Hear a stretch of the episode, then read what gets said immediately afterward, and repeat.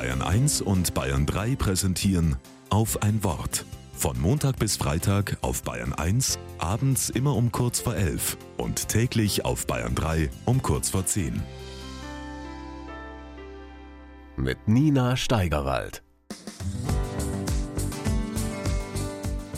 Beim Spazieren im Wald habe ich eine abgefragte Holzhütte gefunden. Rund, oben in der Mitte ein großes Loch. Darüber der offene Himmel. Auf einem welligen Holzschild an der Außenwand lese ich Sehnsuchtsberatungsstelle. Sehnsuchtsberatungsstelle? Ich bin neugierig, gehe rein und staune. Die Wände sind von oben bis unten vollgeschrieben. Mit Kuli, Edding, grünem Filzstift und Plauen. In krakeliger Schrift lese ich, ich sehne mich nach einer Freundin, die mit mir durch die Wälder streift. Nach Stille und tief atmen. Und dass alles einfach so bleibt. Die Wände sind vollgeschrieben mit Sehnsüchten.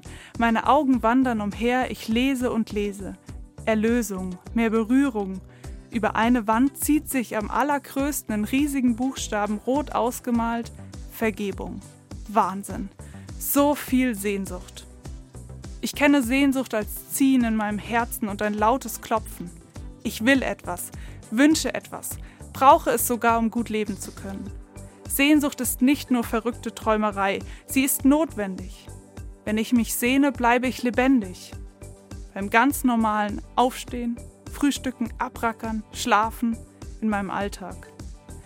Die Sehnsucht versteckt sich manchmal, verkleidet sich oder ist verschüttet. Nur ein ganz sanftes Klopfen.